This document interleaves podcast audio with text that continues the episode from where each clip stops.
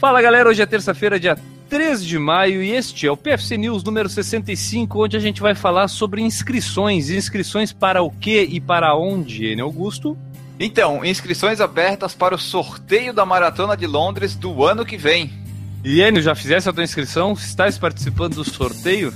Eu vou fazer. A gente tem até sexta, né? Abriu ontem, segunda, dia 2, e vai até sexta, 6 de maio. A prova vai acontecer dia 23 de abril do ano que vem.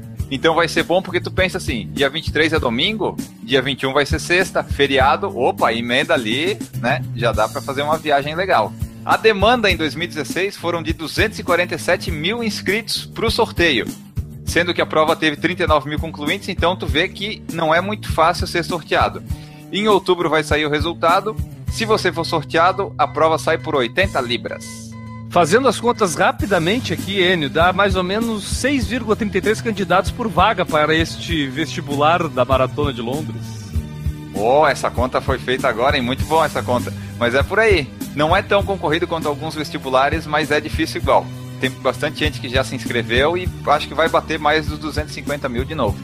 Mas se o cara não quiser correr essa maratona de Londres, pode ir para Londres, mas correr uma maratona diferente, Enio? Então, se a pessoa for um astronauta e quiser correr uma maratona no espaço, pode correr a maratona de Londres. Assim como fez o Team Peak, que a gente falou em PFC News retrasados lá, que ele ia correr na, no espaço, né? E ele foi lá na Estação Espacial Internacional, terminou a maratona em 3 horas e 35 na sua esteira adaptada. Tempo que o fez quebrar o recorde de maratona nas alturas.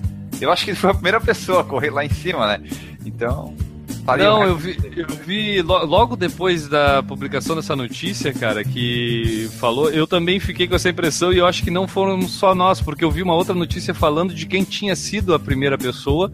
Ele foi a segunda, a primeira tinha sido uma mulher que fez a maratona no espaço. Eu não sei dizer precisamente nome, idade, local e quando, mas foi uma mulher que já tinha corrido antes, que era quem tinha Olha o tempo. Só. Ele foi a segunda pessoa, ele foi.